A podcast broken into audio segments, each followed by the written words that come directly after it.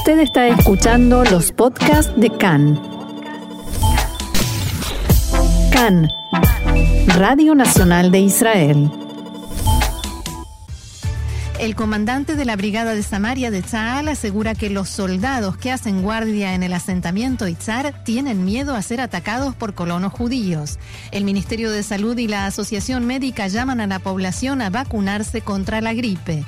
A pocas horas de las internas en el Likud, el primer ministro Netanyahu recibe el apoyo de Gilad Erdan, que en el partido consideran significativo.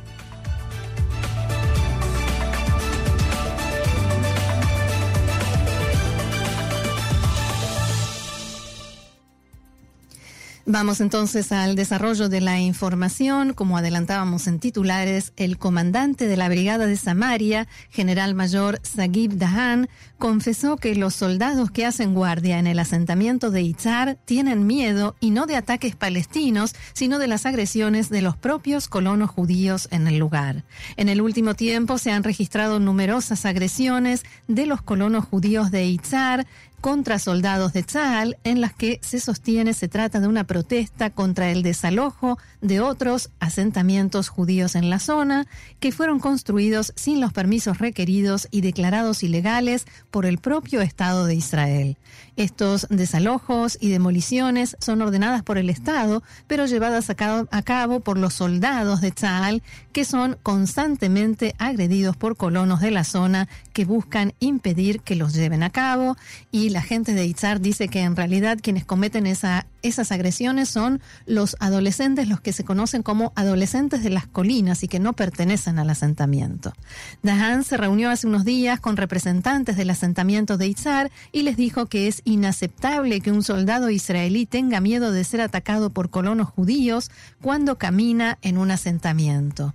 Abro comillas, hay una línea roja muy clara no transformamos a nuestros soldados en una herramienta en disputas políticas y civiles, les dijo, y los llamó a empatizar con los soldados. Los combatientes de la policía militarizada que actúan en la zona y son víctimas de la mayoría de estos incidentes violentos constituyen el batallón más sufrido y desgastado de Judea y Samaria. Ellos se enlistaron con el objetivo de proteger a Israel y sus ciudadanos y de pronto se encuentran en una situación en la que los ciudadanos a los que deben proteger los filman con sus celulares mientras les arrojan objetos y a pesar de esto yo no permito que utilicen la fuerza contra los habitantes de Itzar. Esto es una catástrofe. El titular del partido Abodá y ex ministro de Defensa, Amir Pérez, declaró al respecto que ha llegado el momento de que el gobierno respalde a los soldados de Tzal con acciones y no solo con palabras. Abro comillas nuevamente, los soldados protegen con su cuerpo a los habitantes de Itzar y a cambio están expuestos a la violencia de parte de la derecha radical y mesiánica. El silencio de Netanyahu y de los líderes de los asentamientos son un mensaje muy claro. No les importan nuestros soldados, acusó Pérez. Y cuatro meses después de que el ministro de Educación Rafi Pérez prometiera realizar paseos escolares en la margen occidental, un informe de Cannes reportó que no se hizo nada al respecto y no hubo ningún avance para que ello suceda. Desde el Ministerio de Educación confirmaron que Pérez ni siquiera dialogó con los funcionarios relevantes para poner en marcha este plan de paseos escolares. Contradictoriamente, desde la oficina de Pérez aseguraron que el ministro de Educación mantuvo varias reuniones al respecto con figuras públicas de Judea y Samaria. Los paseos en la zona no son un juego de niños y el ministro tomará una decisión responsable al respecto, indicaron.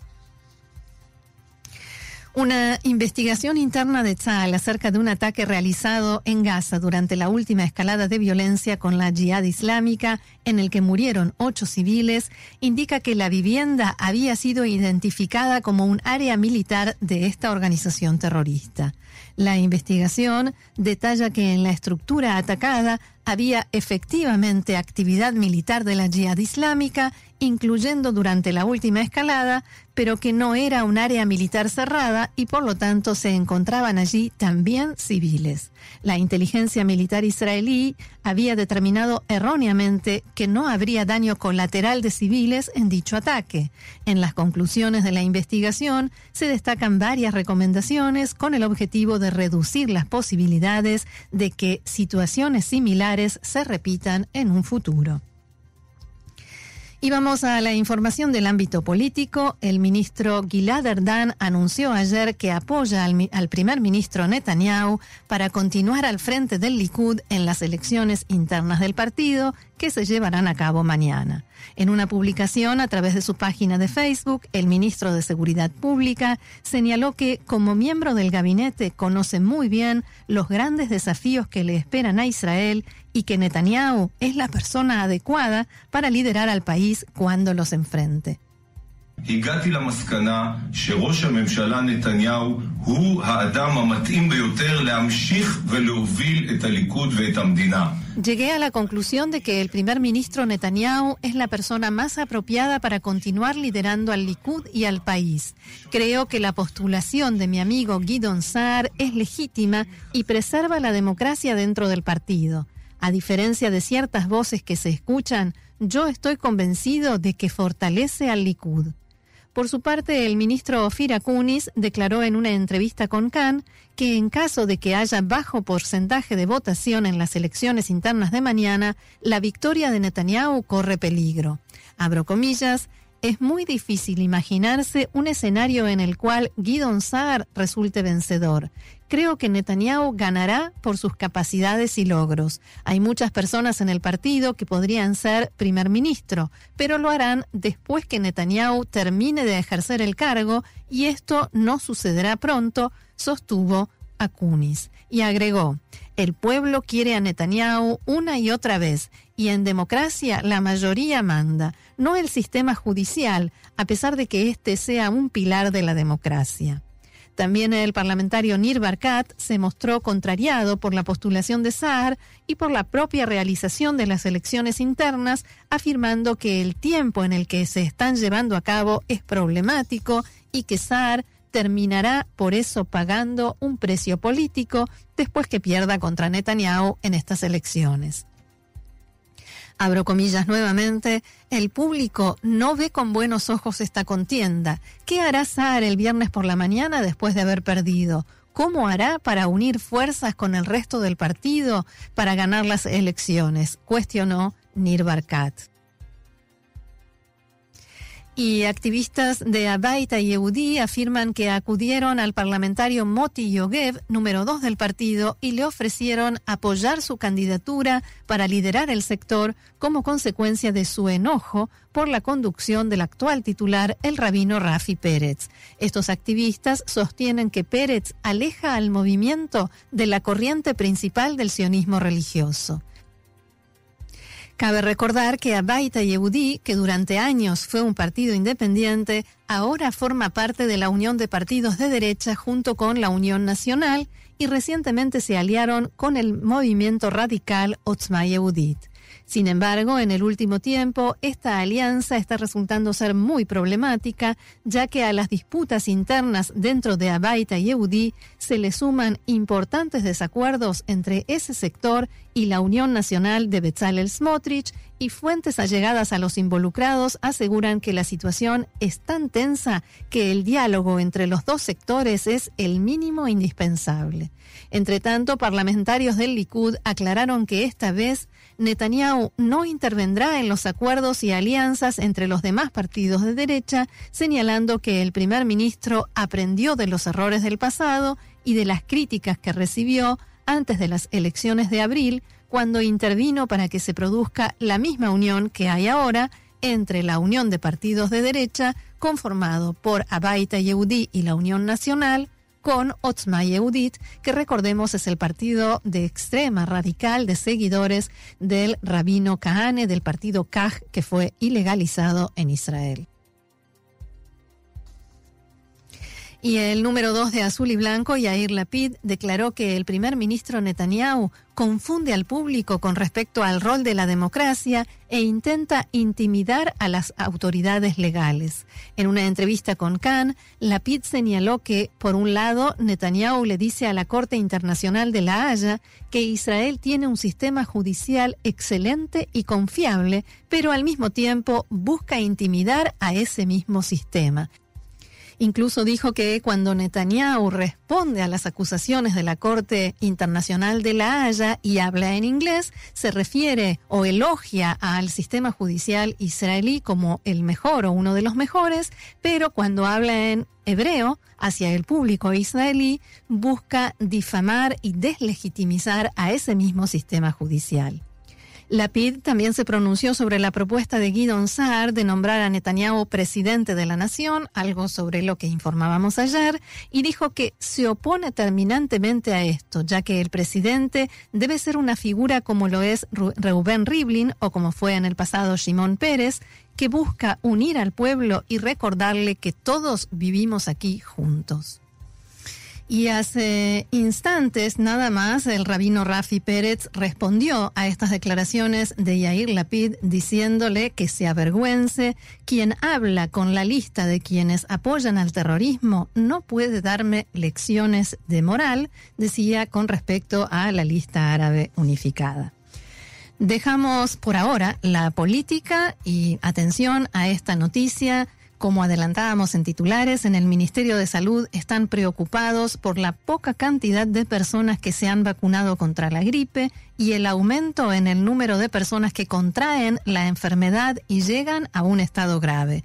El Ministerio incluso ha ofrecido un incentivo económico a los seguros de salud a cambio de que aumenten la cantidad de personas que se vacunan, que hagan campaña para ello y tengan más personas dispuestas a vacunarse. El Ministerio de Salud informó que desde principios de año nueve personas murieron por gripe. En el hospital Shaharet que en Jerusalén falleció en la tarde de ayer un joven de 19 años por complicaciones de una gripe. Una niña de 8 años está internada en estado grave en el hospital Shiva en Tel Ashomer, aunque en este caso sí había sido vacunada. La Asociación de Médicos del Sistema de Salud Pública advirtió en un comunicado que estos trágicos casos confirman y demuestran que la gripe es una enfermedad peligrosa que provoca muertes y situaciones de alto riesgo. Tanto en el Ministerio de Salud como desde la Asociación Médica llaman a quien todavía no lo hizo a vacunarse. El presidente de la autoridad palestina, Mahmoud Abbas, declaró anoche que Israel no quiere permitir que las elecciones palestinas se realicen también en Jerusalén Este. Abu Mazen, recordemos, anunció en septiembre pasado en la Asamblea General de la ONU que eh, va a llevar a cabo elecciones. Las facciones palestinas, incluido Hamas, ya aceptaron participar y ahora solo esperan el decreto del presidente de la autoridad palestina con la fecha. Hay consenso en que Abu Mazen no tiene ningún apuro porque en realidad es el menos interesado en que se lleven a cabo estas elecciones y está buscando motivos, hay quienes dicen que excusas, para que no haya comicios. La última parece ser que si Israel no permite que las elecciones se lleven a cabo en forma simultánea en la margen occidental, la franja de Gaza y Jerusalén Este, entonces no se harán.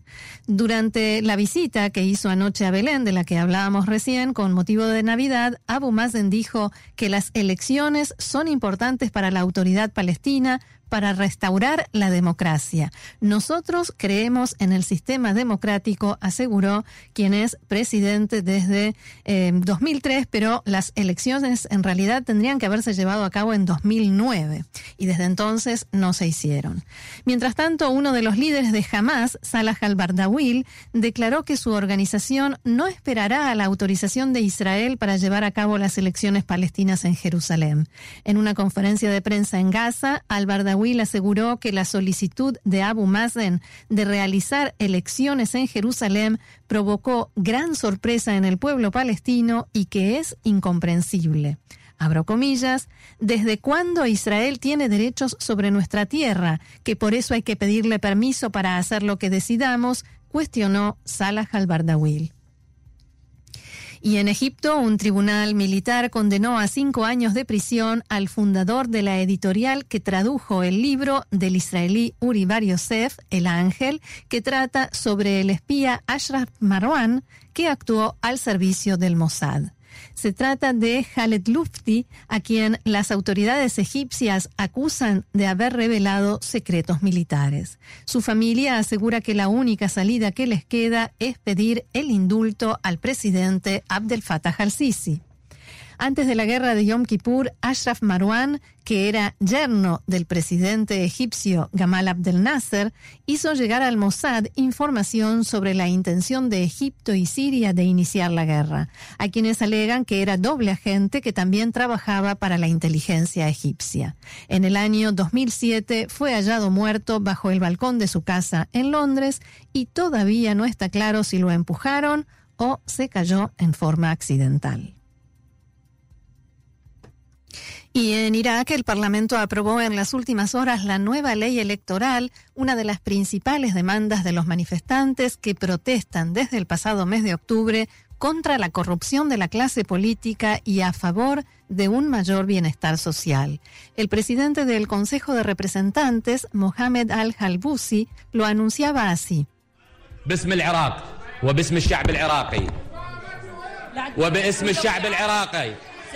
En nombre de Irak y del pueblo iraquí, en nombre de los mártires, de aquellos que se han sacrificado, en nombre de los desplazados, la ley ha sido aprobada.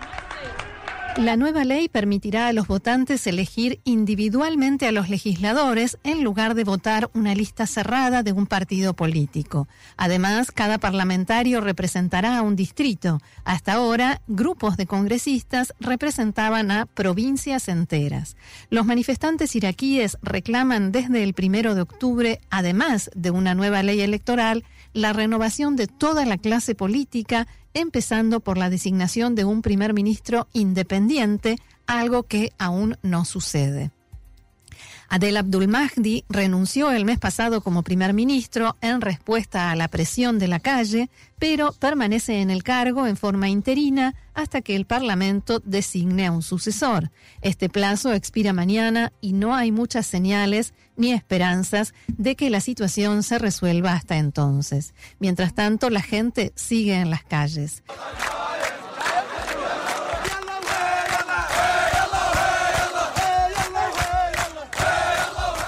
Así lo expresaba Hassan, uno de los manifestantes en la ciudad de Bagdad. Esta votación nos muestra que el 75% están a favor de los manifestantes y los demás solo se preocupan por la clase política. Hay algunas fallas y carencias en la ley, pero nosotros decimos, gracias a Dios que hemos conseguido un pequeño logro para la revolución. En cambio, Farouk, activista social, no parecía tan contento con los resultados. La ley es injusta y facilita el camino para que permanezcan las mismas personas que tienen escaños en el Parlamento desde las elecciones anteriores. Esta ley ha sido diseñada para beneficiar a los influyentes poderes políticos y no en base a la voluntad y opinión de los ciudadanos. Cabe recordar que al menos 460 personas murieron y más de 20.000 resultaron heridas desde el estallido de las protestas en Irak que reclaman en términos generales la desaparición del sistema político establecido tras la guerra de 2003. Y claro, conociendo este dato se puede comprender a quién se refería el presidente del Consejo de Representantes cuando anunció la aprobación de la ley y decía que se hizo en nombre de los mártires y de aquellos que se han sacrificado, que son las personas que están en las calles sufriendo la represión. Pasamos a Arabia Saudita, donde, como podremos recordar y como informábamos, un tribunal condenó a muerte a cinco personas por el asesinato del periodista Jamal Khashoggi que se produjo en Turquía en 2018, periodista disidente opositor al régimen.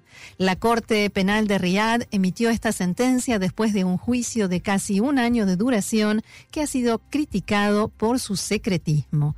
Entre las muchas reacciones que provocó esta noticia, la Unión Europea también criticó y condenó en las últimas horas esta sentencia. El portavoz de la Oficina de Asuntos Exteriores de la Unión Europea, Peter Stano, manifestó en un comunicado que la Unión Europea inequívocamente se opone al uso de la pena capital siempre y sin excepción.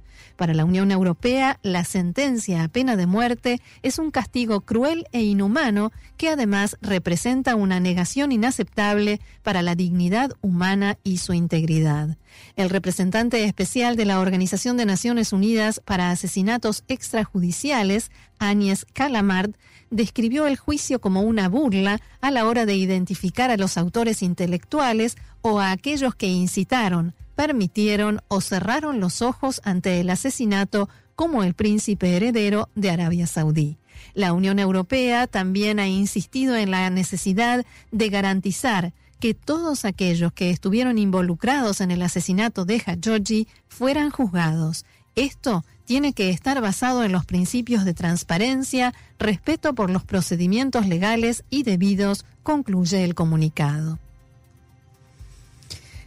Khashoggi fue asesinado dentro del consulado saudí en Estambul el 2 de octubre de 2018. Allí fue para obtener unos documentos para casarse, casarse con Hatice Cengiz, quien lo esperaba afuera del edificio. Justamente en estos días, su pareja, la estudiante turca Hatice Cengiz, manifestó públicamente su indignación por la investigación del crimen y decepción por las reacciones de la comunidad internacional.